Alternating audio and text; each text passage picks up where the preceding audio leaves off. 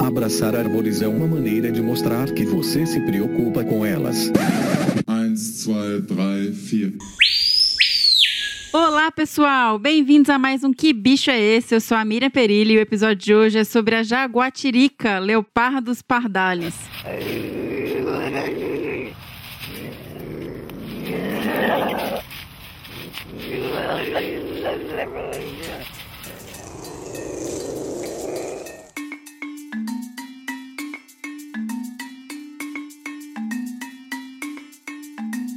E para falar com a gente sobre esse gato fascinante, eu conversei com outro gato maravilhoso, sensacional, que é o nosso host do Desabraçando Árvores, o Fernando Lima. Sai daí, gato podre! Antes de seguirmos para esse bate-papo, eu preciso passar para vocês alguns recadinhos e, claro, ler e-mails. Sim, nós recebemos e-mails para esse episódio.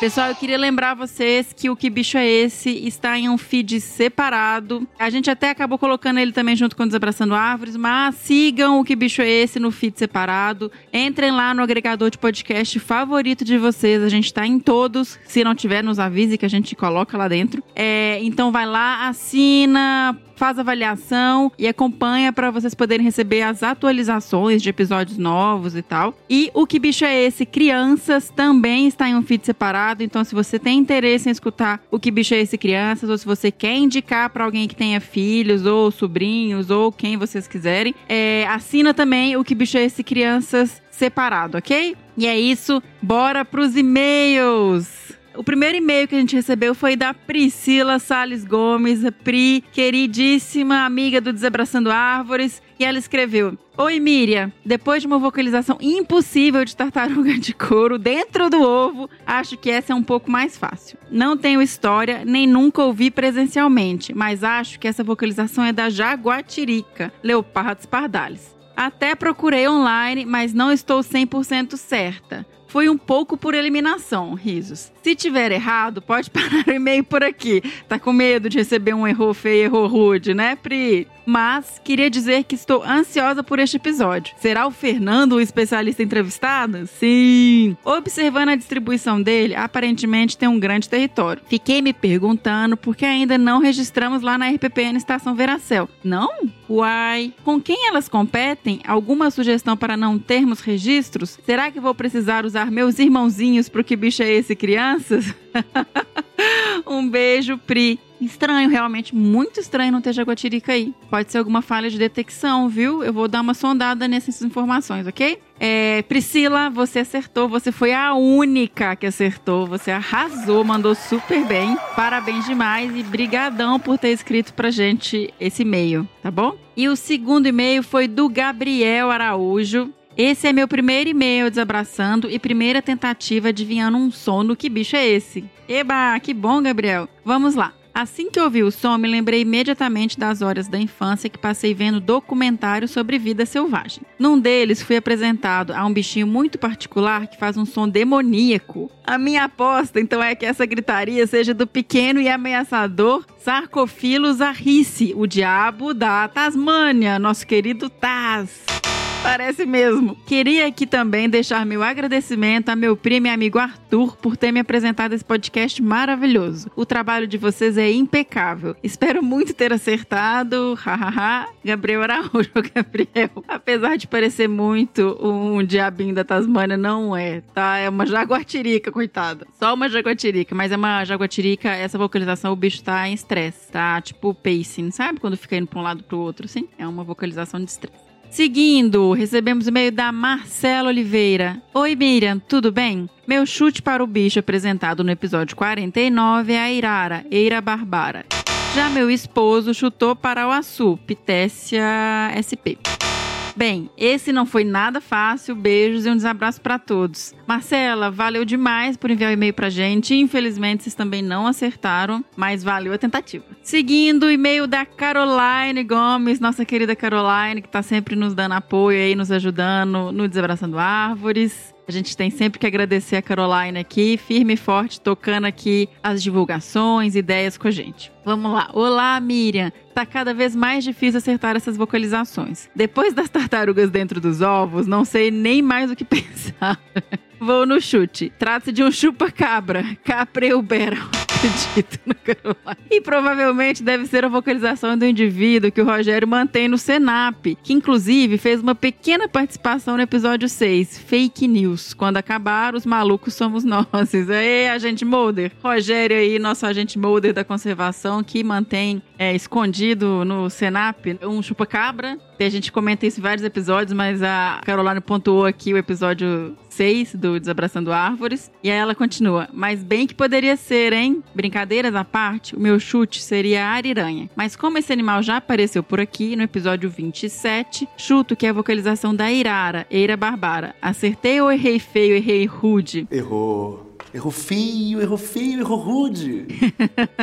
Errou. Ó, mas já tiveram dois votos aqui pra Irara, hein? Não foi a Irara, Caroline, valeu demais. Brigadão por ter escrito pra gente. E se fosse chupacabra, a gente não pode confirmar, né? Segredo. Depois a gente teve e-mail do Diego Cavalieri, super parceiro aí do projeto também. E ele escreveu: Olá, Miriam, que bichinho estranho esse. Vou fazer um chute, mas bem de longe, pois realmente não faço ideia do que se trata. Mais uma vez ouvi um som de uma pacarana de nomes Branick e lembrou bem vagamente esse bicho aí. Talvez algum som agonístico. Errou! Provavelmente errei feio, errei rude, mas o que vale é a intenção, né? Sempre, o que vale é a intenção, gente. A gente fica fazendo essas brincadeiras do errou feio, errou rude, mas a gente adora receber e-mails, tá? Não desiste não, manda pra gente aí. Diego errou, errou feio, errou rude, mas tá valendo. Grande desabraço e vida longa e próspera ao Empório, desabraçando. Mais que bicho é esse? Mais que bicho é esses, crianças? Ihu! Vida longa, valeu demais, Diego. E a gente tem ainda o e-mail do Matheus Reis. Oi, Miriam. Confesso que o barulho do animal me deixou bastante confuso, então eu vou chutar. Hahaha. O bicho da semana é o cachorro do mato vinagre, Speotus venáticos. E provavelmente esse som foi durante a alimentação. Apesar de nunca ter ouvido um cachorro do mato vinagre vocalizar durante a alimentação, eu tomei como base o barulho do diabo da Tasmânia, o Sarcophilus arrice, que apesar de ser marsupial e viver literalmente do outro lado do mundo, tem tamanho e hábitos bem similares ao do cachorro do mato vinagre. Olha, gente, outro diabo da Tasmânia aqui, ó, outro bichinho repetido, mas não ele, né? Ele só se só comparou com ele. Não sei se irei acertar, mas o importante é tentar. Sim, continue tentando.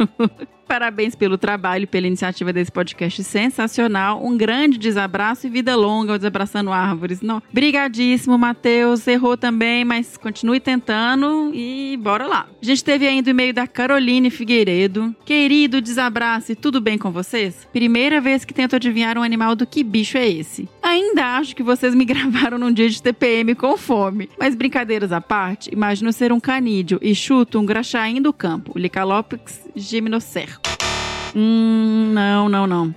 Tá todo mundo achando que é um bicho estressado, né? Ou é Carol de TPM com fome, ou o Diabo da Tasmânia, tá nesse nível. Independente de ter acertado ou não, adoro vocês. Forte desabraço, Carol Figueiredo. Ô, Carol, a gente que agradece sempre. Brigadão por você ter participado intensamente aí, divulgando, participando do grupo. Muito obrigada. Infelizmente, você também não acertou, mas continua. Uma hora vai.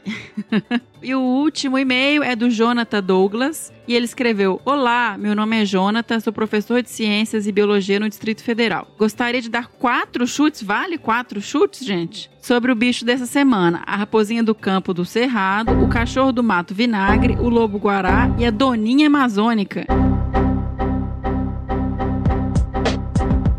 Passei longe, eu cheguei perto. Não, passou longe, errou feio, errou rude. Mais um aí.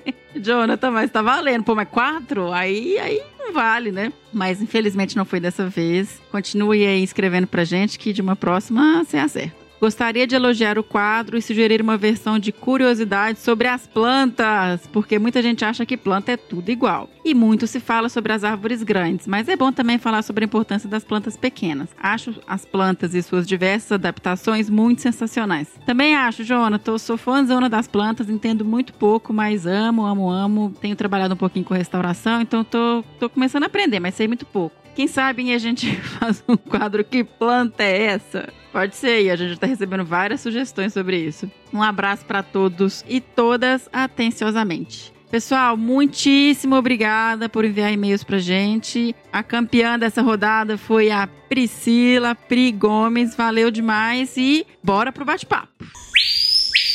Mas antes de começar a nossa entrevista, eu preciso primeiro apresentar quem é o nosso convidado para falar sobre as jaguatiricas. Fernando Lima possui graduação em Biologia pela Universidade do Estado de Minas Gerais especialização em manejo de espécies ameaçadas pela Universidade de Kent, na Inglaterra, e mestrado em Zoologia de Vertebrados pela PUC Minas. É pesquisador do IP, Instituto de Pesquisas Ecológicas, desde 2003, atuando em pesquisa e manejo de onças e mesopredadores em paisagens fragmentadas. É coordenador executivo do Plano de Ação Nacional para Pequenos Felinos, o PAN, que tem a coordenação do Rogério Cunha de Paula, do Senap e ICMBio. O Senap, que é o Centro Nacional de Pesquisa e Conservação de Mamíferos Carnívoros, né, um, um centro do ICMBio e que está sempre aí na vanguarda desses planos de conservação de biodiversidade, então são eles que tocam esses planos para mamíferos. Além disso, o Fernando tem expertise em ecologia de paisagens, sistemas de informação geográficas, data Science e é doutorando em Ecologia e Biodiversidade pela Unesp de Rio Claro. É associado ao Laboratório de Ecologia Espacial e Conservação, o LEC, além de criador e apresentador do podcast Desabraçando Árvores. Então, vou conversar agora com o e eu só queria fazer um comentário aqui, gente, que eu tive que convencê-lo a gravar esse episódio. Ele não queria, porque ele acha que tem pessoas trabalhando com jaguatirica atualmente, né, que estão mais aí no campo, é, diretamente com os animais, ele não tem ido mais muito para campo,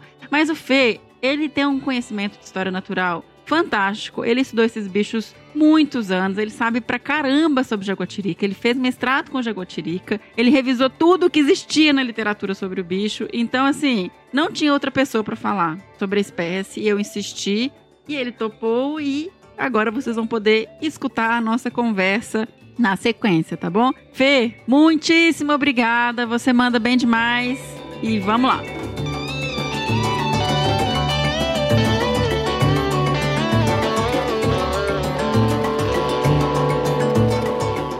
Fernando! Bem-vindo ao Que Bicho é Esse? Ao Desabraçando Árvores. Que prazer enorme receber você aqui para falar com a gente sobre jaguatiricas. Opa, sensacional! né? Sempre um enorme prazer estar aqui nesse podcast aí, falar de mais um gatinho. Muito obrigado pelo convite. Vamos lá. Como é de praxe aqui no Que Bicho é Esse, a primeira pergunta é: quem são esses bichos incríveis que são as jaguatiricas que te fascinam tanto? Então, a jaguatirica, ela é um felino, né, de médio porte, da família dos gatinhos, né, classificada como fofofauna, dos gatinhos fofinhos. Ela tem uma grande distribuição, né, ela vai desde o sul dos Estados Unidos até a Argentina. É óbvio que existem algumas lacunas, né, nessa distribuição toda, mas é um animal aí com essa grande distribuição. Um macho bem grande, ele chega aí a 15, 16 quilos, mas isso é o recorde de literatura, né? Então, de maneira geral, você não acha bichos tão grandões assim. É, e as fêmeas geralmente tendem a ser menor. É um gatinho pintadinho, né? Uma mini oncinha. Ela tem esse padrão amarelo com pintas e rosetas, formando uma espécie de correntinha. É muito bonito, é um animal belíssimo, né? Muito interessante. E uma coisa curiosa que eu acho que galera mais nova aí não,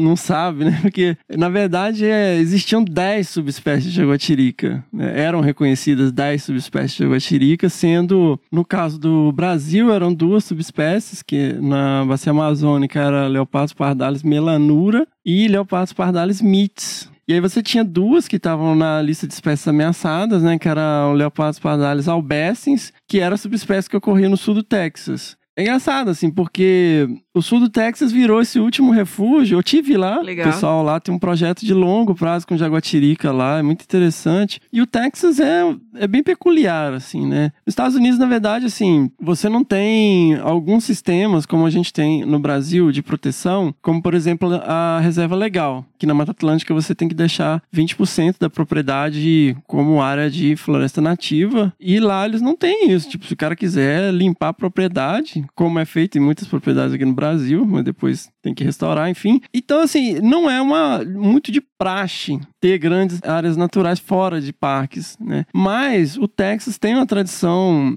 assim, de caça que beira o absurdo, que assim, eles trazem animais da Índia, da África, para soltar para poder atirar neles com metralhadora. E, e eles têm, então, essas reservas de caça e as populações de jaguatiricas sobreviveram nessa região, nessas reservas de caça. Uhum. Eu fui lá numa reserva com o pessoal da Texas A&M, lá o, com o Arturo Casso, o Mike Tellis, né, uns caras que estão lá há muitos anos, há décadas, estudando essas populações de jaguatirica. Mas aí foram realizados estudos moleculares que identificaram né, quatro grupos principais, mas foi todo mundo trazido de volta à categoria de espécie, então não é mais é leopardos, pardalis, ponto e acabou. Né? Só tem esse bichinho bonitinho aí. Então Ah. não tem mais os bichos. É list concern aí sem ele, né? Ou seja, a, a última das preocupações e ela não entrou. Não. Ela já esteve na lista brasileira como vulnerável, mas na, na última revisão ela não entrou. É, uma espécie com uma distribuição tão ampla em tantos habitats costuma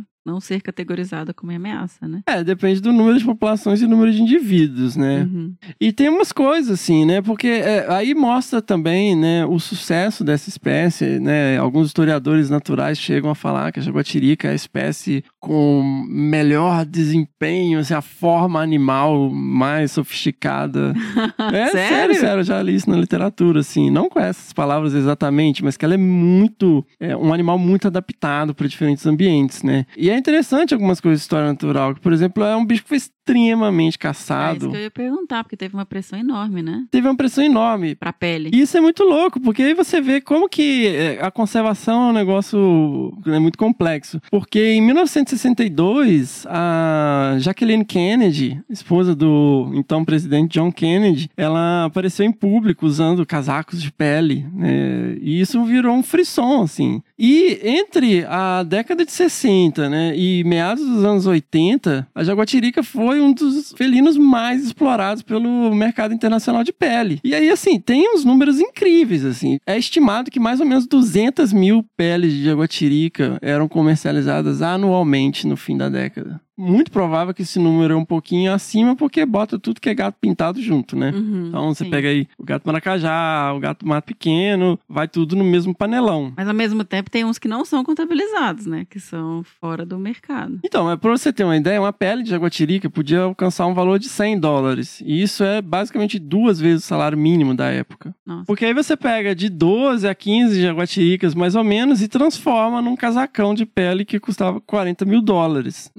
Nossa. Então era um negoção. E esses bichos eram muito caçados, foram muito caçados. E aí é incrível você ver como as, as populações recuperaram, né? Dessa enorme pressão. Fernando, voltando um pouquinho aqui algumas informações de ecologia básicas, é, o que a gente já sabe sobre a jaguatirica? Assim, o que, que ela come? Ela é um predador. Então, ela é um, um predador, né? Felinos têm essa característica, são estritamente carnívoros. E ela caça ativamente, varia muito, né? De região para região, que está disponível, né? Mas é principalmente roedores, pequenos ratinhos, né? até ratinhos um pouco maiores, aves, lagartos, até peixes, né? Animais, às vezes, que ficam é, represados lá no Pantanal, né? Quando baixa a água. Você já viu isso, né? Já vi, gente, o bicho pescando. Fiquei um tempão sentada vendo o bicho de noite, né? Com o siribim. E vendo, assim, o bicho com a luz pertinho dele, nem aí. Continuou lá comendo, feliz e contente. Maravilhoso. Então, assim, é um animal que varia bastante a dieta de acordo com o ambiente e com a disponibilidade, mas é um padrão que a grande base são, né, roedores. Mas pra você ter uma ideia, a- o bicho,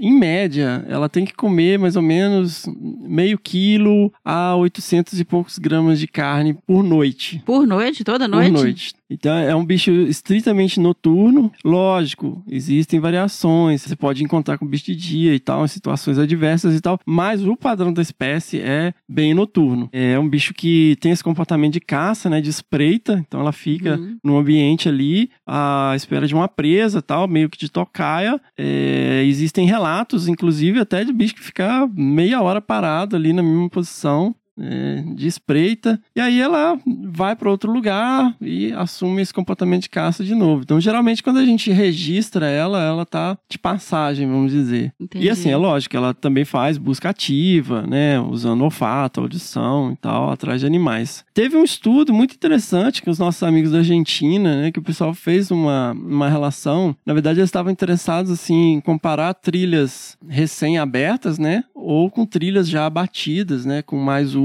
onde eles colocavam armadilhas fotográficas, né, que são câmeras com sensor de movimento, e o bicho passa ali, ela faz um registro, seja de vídeo ou de foto, e eles perceberam que havia uma tendência delas usarem as áreas mais sujas durante a lua cheia. E as, Olha áreas, é, e as áreas mais abertas durante a lua nova. Uhum. né? Então, assim, o bicho, ele realmente ele evita se expor. É praticamente um fantasma. E é muito louco, assim. Eu vi uma vez, tô atravessando uma trilha aqui perto de casa, inclusive. né? A Miriam fala que é mentira, porque é impossível ter visto uma jaguatirica atravessando a trilha. E eu pauto pela experiência que eu tive encontrando uma onça pintada, né? um bicho que chega muito mais que 100 quilos, que é amarelo com pintinha preta. né? E pela distância que eu tava, e o bicho tava bem no meio da vegetação, às vezes eu virava pra falar com o assistente de campo que tava comigo, e quando eu voltava pra olhar onde ela tava, eu não conseguia é, de- é, ver a silhueta dela mais. né? Eu ficava olhando, olhando, É ela tava muito críptico, né? exatamente no mesmo lugar. E é uma camuflagem incrível. E a jaguatirica, associado a esse comportamento noturno, né, ela tem essa característica, assim, de ser um animal bem discreto, não é fácil de ver, né, exceto em alguns biomas, como o Pantanal, por exemplo, mas aqui na Mata Atlântica é,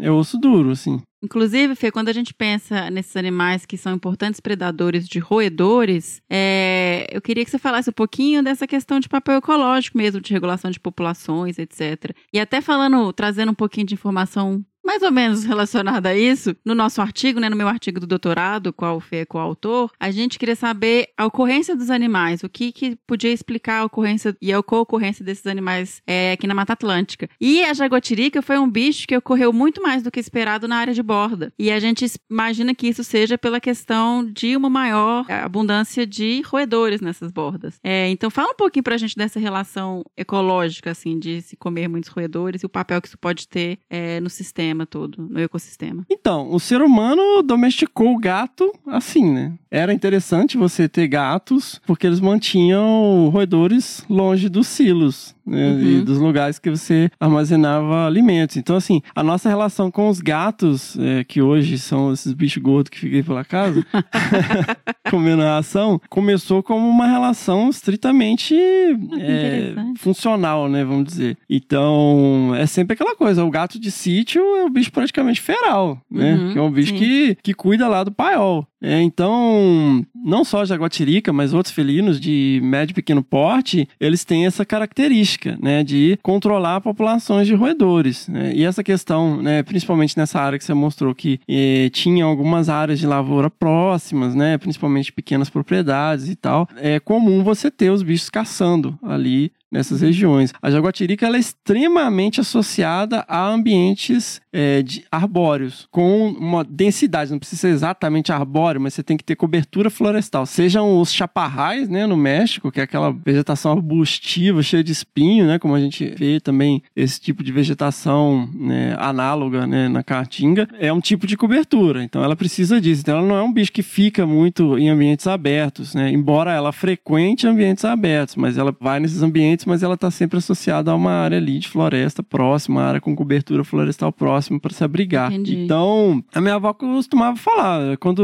os gatos saem, os ratos fazem a festa. Então, quando o pessoal, por qualquer razão, sejam essas questões que tivemos no passado de caça relacionada ao mercado de pele, seja por retaliação, porque também é um animal que mata animais domésticos, né? Pintinho, galinha. Sim. Então, o pessoal mata e tal, e isso prejudica, né? Esse controle proporcionado por esses animais. E vamos falar um pouquinho agora de reprodução? O que a gente já sabe, assim, sobre esses processos nesses animais, assim? Eles se encontram, macho e fêmea, são quantos filhotinhos? o Fê é apaixonado por gato, então eu vou perguntar tudo pra ele. Nossa senhora, que responsabilidade. E, gente, é tão lindinho quando a gente pega a armadilha fotográfica e tá lá a fêmea com os filhotinhos atrás. É, são as fotos mais fofas que existem. Então, a reprodução, assim, varia. Historicamente, ah, ele segue um pouco alguns ciclos naturais, né? Quando come- os dias começam a ficar mais longos, eh, começa a esquentar e tal. E aí os bichos começam a ficar mais animadinhos, né? Então, a maturidade sexual começa a acontecer aí, né? Lá pelos dois anos de idade. E quando a fêmea tá no cio, né? Eles têm várias cópulas por dia, varia de 5, 10 cópulas por dia, que negócio rapidinho, tuf, tuf, tuf. e... e os bichos começam a nascer por aí, varia, né? Bastante, sim, mas esse período começa a nascer os filhotinhos, período mais quente e tal. E nasce aí raramente dois, né? Pode chegar a mais que isso, né? Três, quatro, muito raramente, né? Mas a ninhada aí é um ou dois, mais para um. E é engraçado porque a fêmea ela tem quatro mamilos ao invés de oito. Ah, é? O que sugere, né, que esse seria até um limite máximo. porque se nascer cinco, eu acho que não, não Tem vira, um que né? não vai rolar. E aí a mãe fica né, com um período de la- lactação relativamente longo, aí, de três, pode chegar até nove meses. Uhum. E os bichos começam a, a andar aí com umas três semanas e eles começam a deixar a toca e começam a acompanhar um pouco mais a mãe com quatro ou seis semanas e começam a comer mesmo aí com umas oito semanas. Uhum. É, e ele fica né, até um ano de idade, ainda fica ali com a mãe e tal. Uhum. É engraçado porque um padrão né, muito comum que a gente encontrou nos trabalhos que eu fiz e, e é corroborado pela literatura, né, quando você, principalmente paisagens fragmentadas, o que a gente encontrou era assim, você tinha um fragmento, sei lá, de entre mil e dois mil hectares, você tem um Uhum. macho dominante, que é aquele bicho maior, mais velho e tal, ele anda o fragmento inteiro, e aí você tem duas ou três fêmeas dentro desse território, elas têm alguma sobreposição, né? Uhum. É, esse macho, ele é dominante aí com essas fêmeas,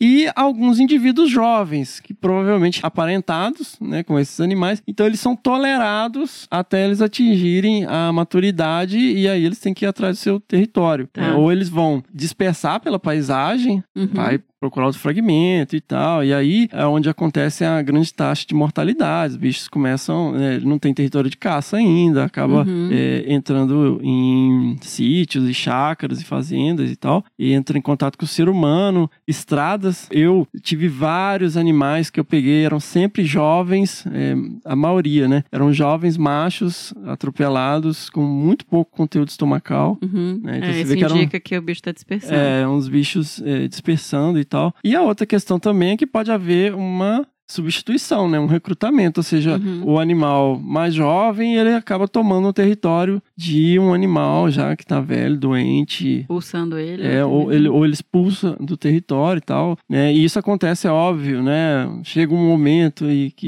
isso é derradeiro e tal. É interessante, tem um, um trabalho que a Emmons fez no Peru e ela descreve um processo de tomada de território com fêmeas ao longo de quatro meses, assim. É muito interessante, muito bonito. E, Fernando, você mencionou aí a questão dos animais dispersando e os riscos de atropelamento. Eu me lembro bem de quando você entrevistou a Fernanda Abra no episódio 15 do Desabraçando, e onde ela falou pra você qual é a estimativa de jaguatiricas atropeladas. E que você comentou que esse número era um número aproximado que vocês estimaram como a população do Parque Estadual do Morro do Diabo inteira, que você estudou no seu mestrado. Então, esse é realmente um impacto muito significativo, né, para as jaguatiricas. É, é absurdo, assim. Quando ela me falou esses números, né, eu fiquei assim, nossa, não é possível. Porque e essas unidades de conservação, Parque Estadual do Rio Doce, a Parque Estadual da Serra do Brigadeiro, Parque Estadual do Morro do Diabo e, e o Parque Nacional do Iguaçu, no Brasil, são o que é conhecido como a Mata Atlântica do interior. Então ela tem uma série de características um pouco diferentes dessa Mata Atlântica da costa mesmo,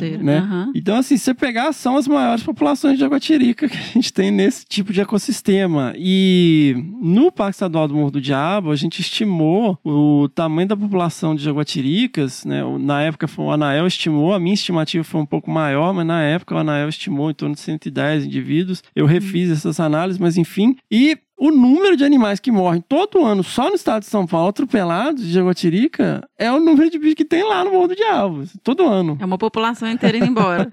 É. população inteira indo É um embora. sumidouro mesmo, é absurdo. Só pra você ter uma ideia nessa questão de como que os bichos andam na paisagem, teve um animal que foi capturado num sítio, né? Tava, foi pego num galinheiro e a polícia ambiental chamou a nossa equipe. Nessa época, o Anael Jacob era o coordenador do projeto. A gente colocou um rádio VHF e esse bicho foi feito um experimento. A gente colocou ele no Parque Estadual do Morro do Diabo. E depois de ah, alguns dias né, de monitoramento, o bicho simplesmente desapareceu. Desapareceu, não tinha mais sinal dele. E nessa época, como também tinha o monitoramento das onças pintadas e o monitoramento por VHF era feito com sobrevoo, a gente pegou o sinal dele. E ele tava de volta na mesma área aonde ele tinha sido capturado. E essa área fica a 30 quilômetros em linha reta da área que ele foi solto. Esses bichos têm filopatria muito forte. É, a questão de filopatria, né, que é a fidelidade de sítio, né, o bicho é, fica lá no seu território, mas também você vê a capacidade de, é, de orientação, Sim, em primeiro lugar, que é, é interessantíssima. Aham. e a outra é essa capacidade de atravessar uma paisagem é, extremamente antropizada. Sim, e você falando isso, você me lembrou de outra questão, Fê, que eu acho interessante você comentar um pouquinho. Na verdade, eu vou fazer duas perguntas juntas. Uma é que você está falando de telemetria, você chegou a comentar sobre câmeras, você fez seu mestrado com isso, então eu queria que você falasse um pouquinho pra gente de quais são as formas de estudar é, as jaguatiricas, né? A gente tem uma gama de formas dependendo de qual a pergunta do estudo. E também, é, uma questão que você sempre falou comigo e que eu já tô convencida e que eu acho fantástico, é a questão de usar a jaguatirica como detetive da paisagem. Usar a jaguatirica ao invés de usar um grande predador que precisa né, de áreas maiores, com qualidade maior, usar a jaguatirica em paisagens fragmentadas como indicativo de qualidade e de manejo dessa paisagem. Então, uma- duas perguntas grandes juntas aí pra gente discutir um pouquinho sobre isso. Então, é, o método é um método basicão, né? É assim, é engraçado, porque todo mundo já quer trabalhar, ah, eu quero capturar jaguatirica, quer trabalhar com armadilha fotográfica e tal, mas você pode colocar isso aí dentro de uma escala, por exemplo. Depende muito da pergunta que você quer responder, né? Porque muitas vezes a pessoa quer só abraçar a jaguatirica, né? Tipo, então, na verdade, a gente tá respondendo questões ecológicas. E em qualquer tipo de mamífero de médio e grande porte, você tem esse, essa escala, né? Você pode começar com vestígios, né? Por abundância relativa, seu número de vestígios por esforço amostral, ou seja, se você anda 10 quilômetros, quantas pegadas você viu, quantos cocôs, que é uma coisa muito importante, galera. Para quem quer trabalhar com esses bichinhos que são super difíceis de ver, é o seguinte: ou você vai para Pantanal, que aí você vê os bichos, ou se você trabalha em outros biomas, você tem que se acostumar com a ideia de que e o meu orientador falava isso. Você não vai trabalhar com gatos, né? Você chegava, ah, eu quero trabalhar com jaguatirica. Não, você não vai trabalhar com jaguatirica. Você vai trabalhar com pegadas, cocô, carcaças, fotos, vídeos. Basicamente isso, né? Com muita sorte, você tendo grana, você vai conseguir fazer um estudo com é, movimento e tal. É, mais uma vez, respondendo questões ecológicas, né? Você vai capturar o bicho só porque você quer capturar. Sim, e mesmo porque esses equipamentos são muito caros, né, É. Fê? A gente, por exemplo, a gente acompanhou um estudo de saúde das jaguatiricas, Uhum. que a gente capturava, elas tinham elas na mão, mas não tinha equipamento, era só mostrar é. e soltar. Então, e aí você começa, você, né, pode fazer um estudo básico, vou fazer a abundância relativa. Então você vai, aliás, antes de abundância relativa, presença e ausência. Pergunta mais básica. Ó, tem ou não tem jaguatirica aqui? Então você pode fazer isso através de vestígios indiretos, pegadas e tal. É, você pode achar animal atropelado, é um- uma evidência É. muito clara de que o bicho existe ali, ou pelo menos existia, né, se esse fosse o último. Você pode identificar através das fezes, mas aí precisa de marcador molecular, né? Mas você pode fazer estudos de dieta através da, das fezes, né? Então você identifica lá o conteúdo fecal, né? A proporção de cada coisa e tal. É a abundância relativa, como eu falei, você anda por um determinado trecho, quantos vestígios você viu e tal, que óbvio que existem exceções, mas muito, 99,99999% das vezes você não vai ver ela. e armadilhas fotográficas, que, né, que mais uma vez são essas ah, ah, câmeras adaptadas com sensor de movimento e ou calor, Uhum. né, que você amarra em pontos estratégicos e o bicho passa ali. E o interessante da jaguatirica é que ela tem esse padrão de pelagem que é Uhum. igual uma impressão digital. Né? Você não existem dois indivíduos idênticos. Então você compara, você pega uma foto ou um vídeo e compara, você consegue dizer se é o mesmo animal ou não. E com isso você consegue usar alguns modelos matemáticos para estimar o número de animais que tem ali é, naquele fragmento ou naquela área ali onde você está monitorando os bichos. É lógico, tem estudos de dieta, de é, genética, parasitologia, doenças, zoonoses e tal, e estudos com monitoramento, né? Que você captura um animal é, e, óbvio, sempre nas capturas a gente tenta aproveitar o máximo daquele evento, então coleta amostras biológicas, né? Coleta Uhum. amostra de sangue, amostra de tecido, suave, parasitas, né? Se, se encontrar, né? E aí você tem é, esses estudos com telemetria. Antigamente a gente usava VHF, mas hoje você tem colares que, que cabem na Jaguatirica que coletam dados de GPS e depois você vai lá e faz download ou recupera né, o equipamento com ele solta sozinho, você recupera e faz o download dos dados e vê os padrões de movimentação do bicho e tal. Mas geralmente são equipamentos que custam muito caro, muito caro. Então tem alguns projetos bem legais fazendo isso, né? E a coisa chata é que a jaguatirica, como ela não está na lista de espécies ameaçadas, e ela é list concern na ICN, e é um animal assim relativamente comum apesar de ter um apelo enorme, fofofauna, um gatinho e tal, ela sempre fica na rapa do tacho da onça, né? Uhum. Então, assim, é muito difícil você conseguir recursos. Só pra Jaguatirica. Só pra Jaguatirica. Projeto Jaguatirica, né? Um grande abraço aí, galera do Instituto Procanil, Projeto Jaguatirica. Uhum. mas é super difícil, não só pra Jaguatirica, mas para esses outros gatos pequenos, por mais carismáticos que eles sejam, eles são animais que, assim, que estão sempre na rapa do tacho, né? A onça pintada é não tô desmerecendo, gente. É lógico. É, é, o estudo com onça pintada é extremamente caro, a logística é cara, o equipamento uhum, é caríssimo para você monitorar uma onça pintada. Mas aí entra respondendo essa sua pergunta em relação à questão da paisagem, né? Que sempre foi o foco do meu estudo lá. E infelizmente, assim, a gente penou para conseguir recurso pro projeto na época. Nossa, você tem uma história trágica, né? Que vocês conseguiram o recurso, mas não chegou os equipamentos? Tem, então. A gente comprou, acho que foi seis radicolares, Nossa, eles não chegaram no Brasil. Deve estar tá lá em Curitiba. Não sei onde foram, assim. Era caríssimo na época, tava surgindo a tecnologia. Acho que tinha dois grupos usando tecnologia de GPS no Brasil para onça pintada e a gente fomos os primeiros a comprar o GPS colar para Jaguatirica e desapareceu num container desse da vida aí. E assim, aí a gente não tinha mais dinheiro para comprar outros. Eu fiz meu mestrado com armadilha fotográfica.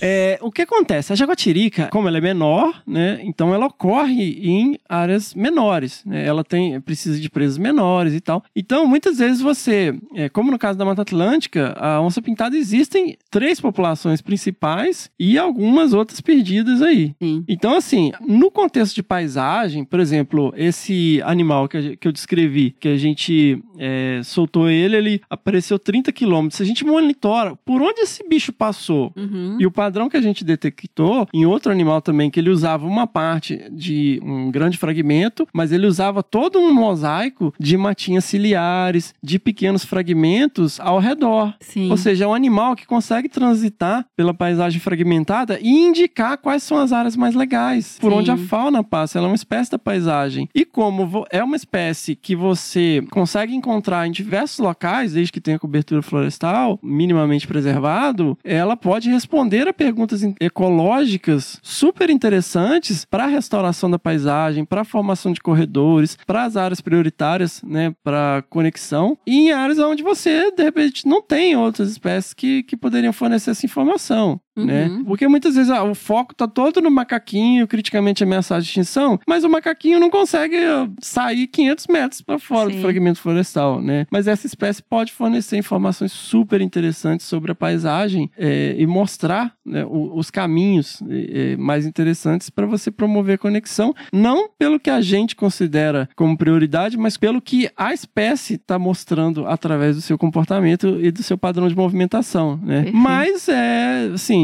do ponto de vista ecológico, é bem interessante, mas aí é, a, a, gente colocar isso em prática, assim, é um pouco mais complicado, porque, como eu falei, a prioridade geralmente não são as espécies não ameaçadas. Né? Sim, mas é perfeito, até porque a logística de pegar esses bichos também é mais, mais fácil, não sei como falar, do que pegar uma onça pintada, que além de ter menos, existe um processo muito mais trabalhoso de captura. É, e assim, se você comparar com outros gatos menores também, que têm distribuições mais restritas, tem abundâncias menores, né? Inclusive, existem alguns estudos demonstrando que existe uma competição intra-guilda, né? Que, uhum. Ou seja, entre espécies da mesma guilda, no caso, entre esses carnívoros, né? Mostrando a influência da jaguatirica, uma influência negativa da mesma forma que a gente tem a, a, na cascata, né? Os bichos que estão acima dela e tal. Então, é um animal que serviria um, como um bom modelo, né? Uma espécie da paisagem para poder demais. responder essas questões ecológicas. Ó, gente, quem tiver afim aí de financiar um estudo com jagotirica, a gente aceita, tá?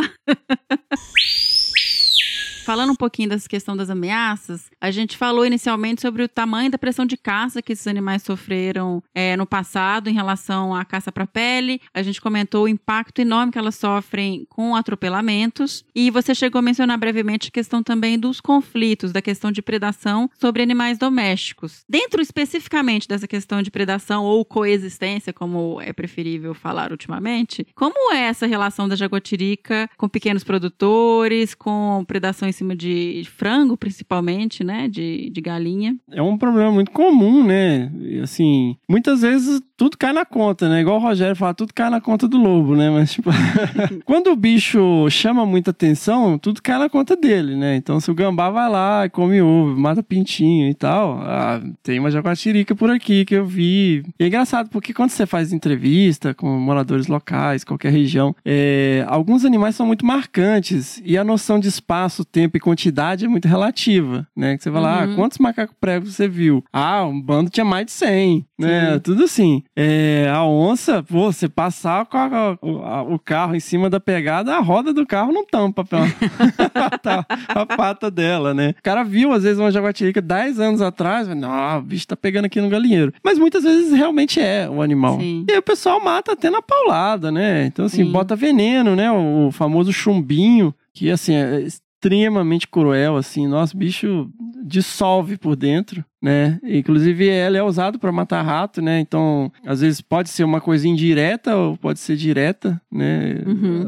Às vezes, quando eu era criança, às vezes o pessoal punha veneno para gato doméstico, né? Uhum. Vários gatos da minha avó morreram com veneno. A gente pegava, às vezes, pedaço de frango com... Você abria assim, tinha lá os chumbinhos. Dissolve o bicho por dentro, né? Então, às vezes, pode ser através comendo um rato envenenado ou pegando, às vezes, com isca mesmo. Uhum. Inclusive, é uma estratégia que foi escrita na Argentina, lá no doutorado do nosso amigo Agostinho Paviolo. Ele fala isso, que o pessoal eles matavam a onça com veneno porque ela demora muito para morrer, ela desidrata e aí fica mais fácil tirar a pele. Pra você ver o nível da parada. Eu, esses bichos, né, têm essa resiliência, mas esse é um problema sério em várias regiões, assim, porque o pessoal realmente coloca armadilha, pede para levar embora, chama alguém para pegar. Uhum. Né? Muitas vezes, às vezes, o bicho fica encurralado no galinheiro. A gente teve um relato, né? O moleque matou na paulada uma jaguatirica. Teve alguns, quando eu, época que a gente foi fazendo entrevista, é, eu é. registrei uns três, inclusive com a pele lá, a moça me mostrou. Então, isso, Do isso. bicho entrar e ficar preso dentro do galinheiro. É, e acontece também aquela coisa do chupacabra, né? O bicho às vezes mata vários animais de uma vez, né? Tá ali no frenesi. Até antagoniza com animais domésticos também, né? Porque assim, o cachorro doméstico, ele caça muito. Né? Se uhum. o bicho uhum. é solto, assim, esses cachorros de sítio e tal, eles encurralam o bicho e, e mata mesmo, né? Uhum. O bicho, por alguma razão, eles conseguem pegar,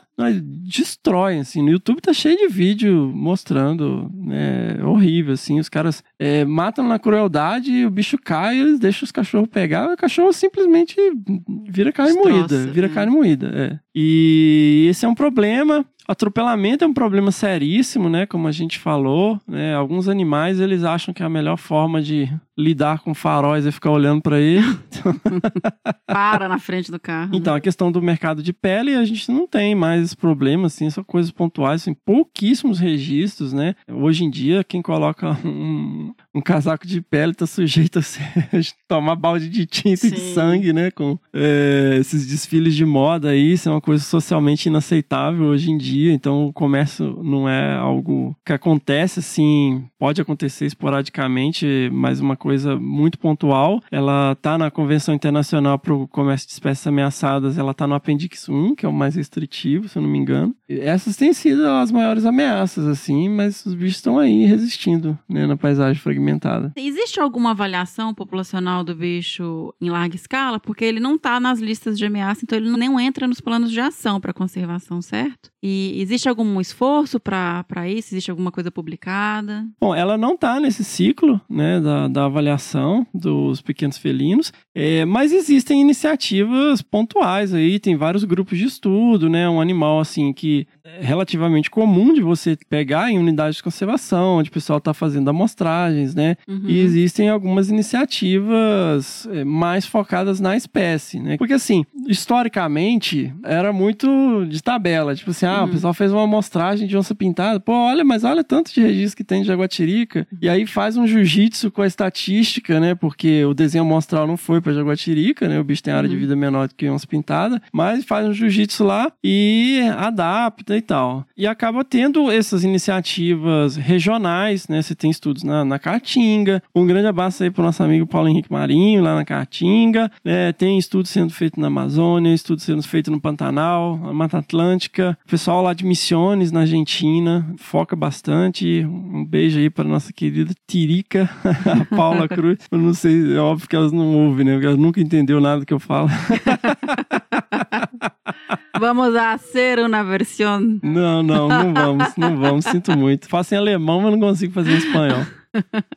E Fê, falando só mais um pouquinho das questões ecológicas, existe uma teoria que talvez seja melhor você explicar um pouquinho antes de responder, que é a da liberação dos mesopredadores, né? Você chegou até a comentar brevemente, que é isso, quando você tira um predador de topo que controla a população desses gatos, como a jaguatirica, isso tem um efeito nessas populações. E a jaguatirica também tem um efeito nas populações dos outros gatos, né? Você quer explicar isso um pouquinho pra gente? Eu sou apaixonada, você também, com essas questões tróficas e essas questões todas de cascatas e papéis ecológicos das espécies, sendo chave ou não. Então, você fala um pouquinho disso, explica para os nossos ouvintes? Então, a, a liberação do médio predador, liber, ou mesopredator release, ele não é um fenômeno exclusivo de mamíferos, né? Sim. Isso é uma coisa que está demonstrada em basicamente qualquer cadeia trófica. né? Isso tem com escorpiões, aranhas, tubarões. Nem sistemas menos complexos, isso é relativamente é, simples de demonstrar. Né? Existem algumas teorias muito bem estabelecidas, eles falam relação em triângulo, relação linear e tal. Só que aqui a gente tem muitas espécies de mesopredadores. Né? Você vai num fragmento florestal é, de Mata Atlântica e você tem lá jaguatirica, você tem jaguarundi, você tem irara, tem coati, tem macaco prego que entra nesse panelão também, cachorro do mato, né? cachorro doméstico que também é um mesopredator.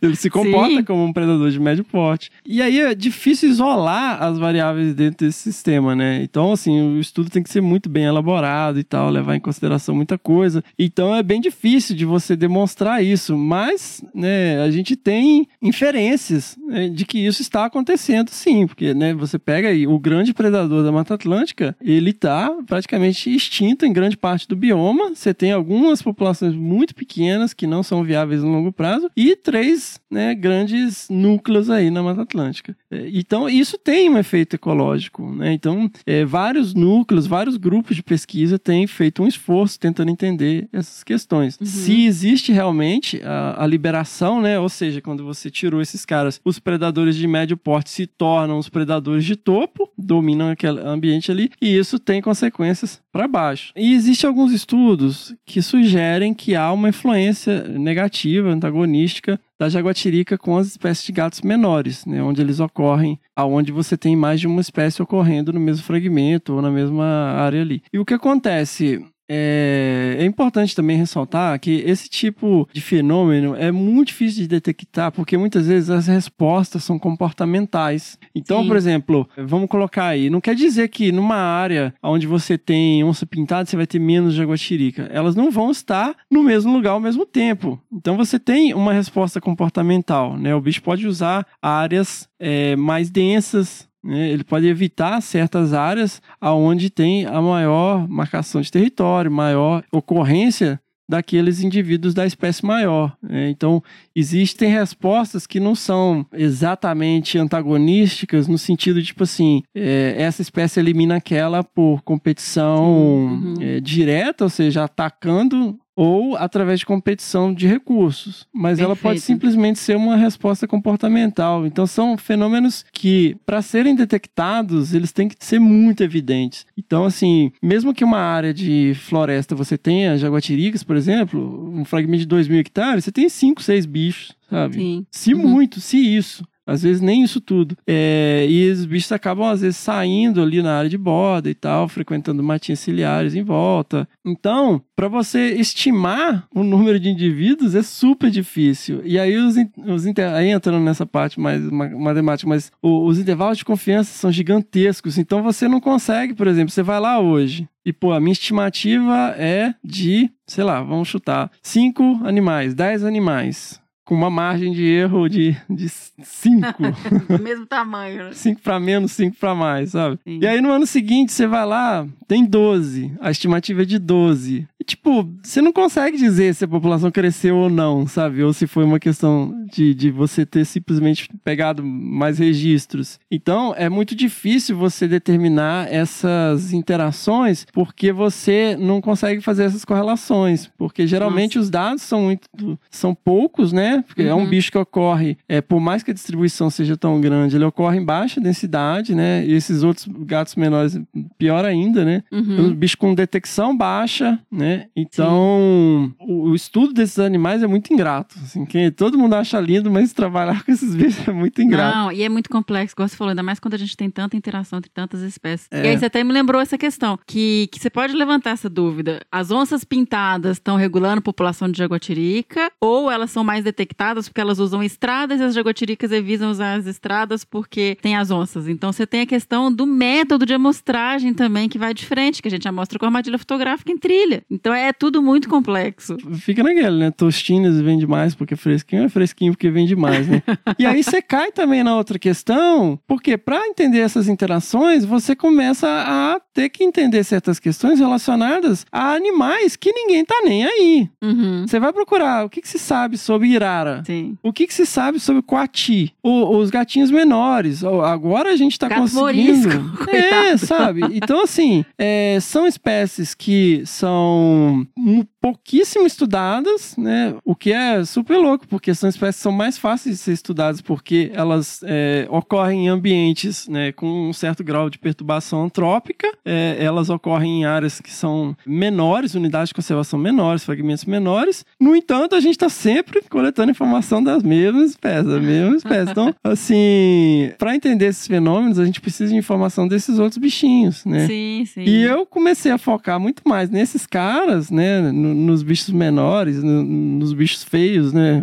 Que não são feios, né? São fofinhos, mas tipo, mas ninguém tá nem aí. Sim. Por isso, sabe? Falei, cara, para entender essas questões, uhum. a gente precisa de olhar para uma série de outras espécies que não estão sendo estudadas. Então não adianta Sim. você saber tudo sobre onça pintada, sabe? Tudo sobre onça pardas, tu, sabe? A gente não pode reclamar que a gente sabe muita coisa de jaguatirica, uhum. mas você não vai entender esses fenômenos se a gente não souber mais das outras espécies. Inclusive das presas, né? E das presas, né? É, gente, mas assim, a gente comenta no mundo ideal, tá, gente? Todo mundo sabe as dificuldades logísticas que existem em fazer pesquisas com muitos grupos. E por isso a gente sempre comenta aqui, o Fernando está sempre batendo nessa tecla, que projetos de longo longo prazo, projetos de conservação, programas não são feitos em um único trabalho. Você precisa de uma é. rede que se complementa. Exato. Então, assim, a, é, a gente tem que pensar mais nos organismos como formas para a gente responder questões ecológicas interessantes, ao invés de focar, né, em abraçar o bicho, sabe? Ai, meu sonho é trabalhar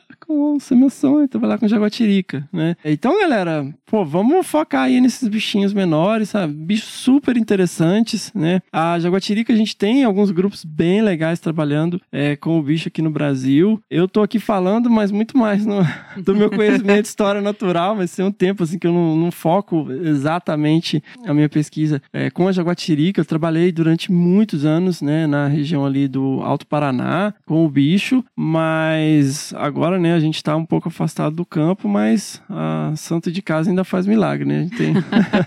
a gente ainda brilha umas... o olhinho aí quando fala, né? A gente ainda sabe umas coisinhas, eu ainda estou analisando vários dados, né? Tem umas coisas muito interessantes, bichos que a gente registrou jovem em, num ano e lá quatro anos depois a gente está registrando bicho com filhotinho Ai, e tal. Muito legal, assim.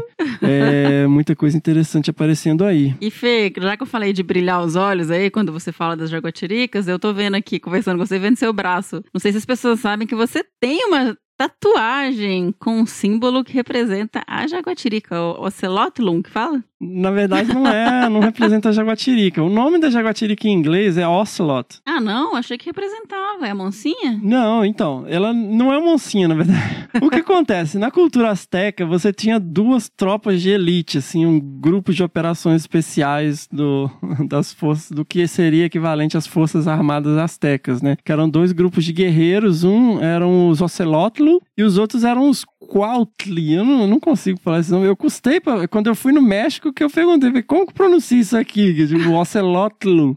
Esse TL é muito esquisito. Então, é, eram os guerreiros jaguar e os guerreiros águia, né? Então, assim, tem toda uma simbologia e tal. Eles tinham um treinamento super rigoroso, diferente e tal. E esse aqui seria uma, um dos símbolos, né, desse grupo que eu tatuei. Na verdade, não tem nada a ver com a jaguatirica, a não ser dessa semelhança com o nome em inglês, né? Foi, foi, foi, foi mal, hein, galera. Na hora que eu usava esse símbolo para encerrar os meus documentos quando eu tava no, no, no mestrado. Ah, é bem legal, mas é bem legal a, É a história, assim, dessa simbologia. Acho que a gente cobriu a maior parte do- das informações cabem dentro de um episódio de podcast, né? Pra falar sobre as jaguatiricas. Queria agora que pra gente encerrar, assim, você falasse um pouquinho pra moçada que escuta a gente aí do potencial ainda que se existe de estudar esses animais. Você acabou de falar dessa questão de, da complexidade, dos desafios, né? De se saber mais sobre essas populações e, e dos outros gatos menores também, que são muito pouco estudados. Só pra gente encerrar, manda uma mensagem pra essa moçada que tá começando que, e que quer sempre estudar onça, pra elas olharem também pra esses bichos tão encantadores e um pouco menores. Mas você já falou tudo, né? Falei nada, vai. Então, é, galera, a gente tem que sempre pensar que a gente está sempre respondendo questões ecológicas. A gente não trabalha com o bicho pelo bicho, né? Ah, porque eu amo o bicho, eu amo a jaguatirica, eu amo o lobo-guará, eu amo a onça pintada, né? Porque se for assim também, a gente vive discutindo isso aqui. Inclusive, a gente tem um episódio temático só sobre isso, sobre a questão da, da conservação de animais feios, né? Tipo, quando a gente falou da Sociedade para Preservação dos Animais Feios, é, e a coisa da fofofauna e tal. Então, assim, a gente precisa pensar né, nos organismos não só em relação à questão da beleza, da atraência deles, de como eles chamam a atenção, embora isso seja tem um apelo muito maior, né? Mas pensar também o, o que, que realmente você quer saber, né? Você quer só ver uma jaguatirica na natureza? Você só quer, quer ver uma onça pintada na natureza? Quer ver uma onça parda na natureza? Quer ver o lobo? Quer ver o tamanduá? Ou você quer entender, né, melhor questões ecológicas associadas a esses animais e contribuir para a conservação dessas espécies, né? Porque muitas vezes não é o bicho bacaninha, bonitinho e tal que vai te fornecer as informações necessárias, né? Porque às vezes você, através dos estudos realizados com uma espécie, você tá, pode estar contribuindo, né, para a preservação de outras. Você tem ali corredores baseados no deslocamento e movimentação desses predadores, você está beneficiando populações de primatas e de outras espécies, né? Então, eu faço esse apelo, assim, a gente tem que se perguntar, sabe? Porque aí você vê, a galera vai fazer biologia achando, pô, eu gosto de acampar, eu gosto de bicho,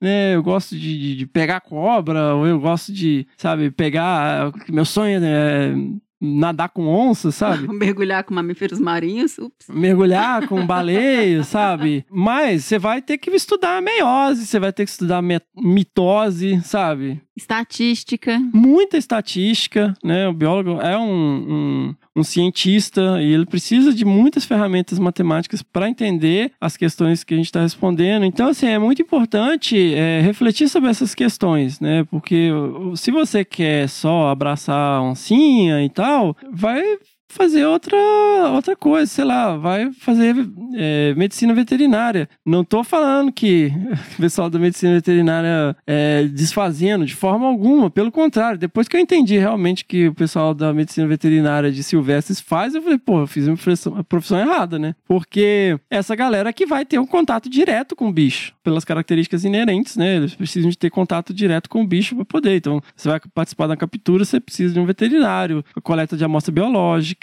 trabalhar em centros de eh, criadouros conservacionistas, trabalhar em zoológicos. É, então, é, se você quer só abraçar o bicho, vai para essa área. Mas para responder questões ecológicas, a gente tem que olhar para as espécies que talvez não sejam tão atraentes, mas são as espécies que vão responder questões interessantes. No caso dos gatinhos, né, a gente não, não tem esse problema porque eles são fofinhos, é só que é mais difícil conseguir grana para eles. Perfeito. Então é isso, gente. Fê, muitíssimo obrigada por ter topado gravar o Que Bicho é Esse, falar um pouquinho sobre a jaguatirica. Mas antes de despedir, eu preciso fazer aqui uma fala em homenagem ao Fernando, porque é, quem nos acompanha sabe que ontem nós comemoramos dois anos de podcast. E esse podcast de fato não existiria e não persistiria se não fosse o esforço hercúleo do Fernando para manter isso funcionando. Então, Fê, parabéns pela sua dedicação. Você é o mentor principal do Desabraçando. E vamos que vamos, vamos tocar isso sem desistir, sem desanimar, pensando sempre no copo aí meio cheio, com tanto elogio que a gente tem recebido, com tanta troca, com tanta gente é, se inspirando com as histórias que a gente divulga, conhecendo mais sobre a nossa biodiversidade. Então eu acho que realmente a gente está fazendo um trabalho muito bonito. E eu só tenho a agradecer e falar aqui que eu te amo, meu amor. Nossa!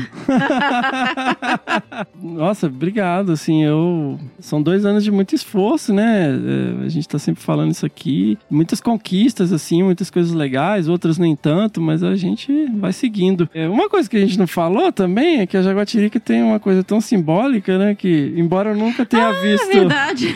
embora eu tenha visto só uma vez, por acaso, assim, participando de vários. A gente capturou vários animais e tal. É tão simbólico que eu te pedi em casamento no dia que eu capturei a primeira jaguatirica, né? É, é verdade. Aliança, o nome dela. Exatamente. Episódio 11 do Desabraçando tem a história inteira, se liga lá. É verdade.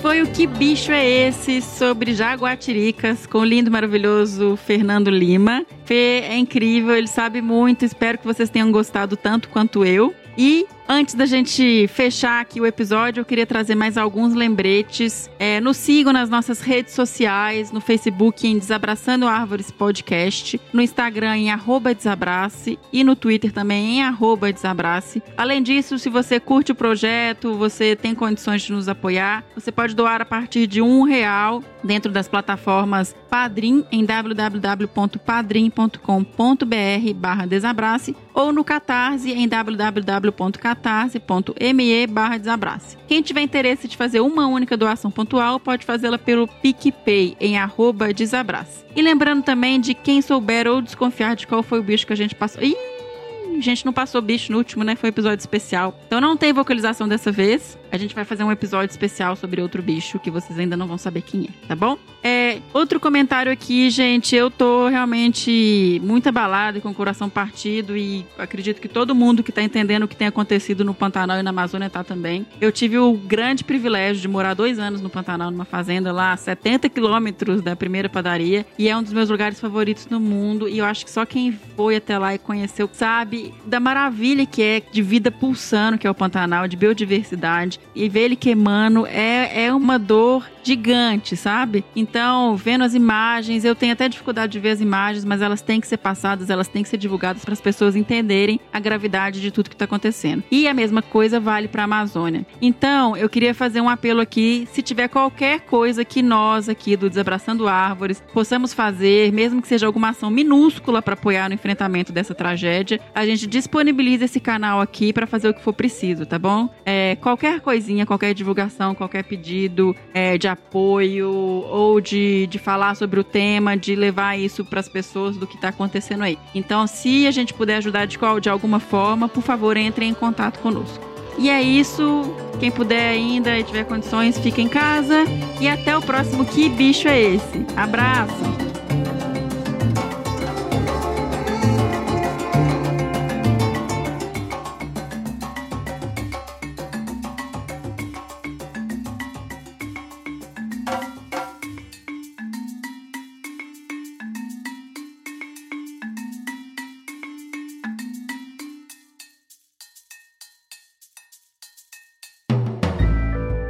Mais um produto com a edição Senhor A.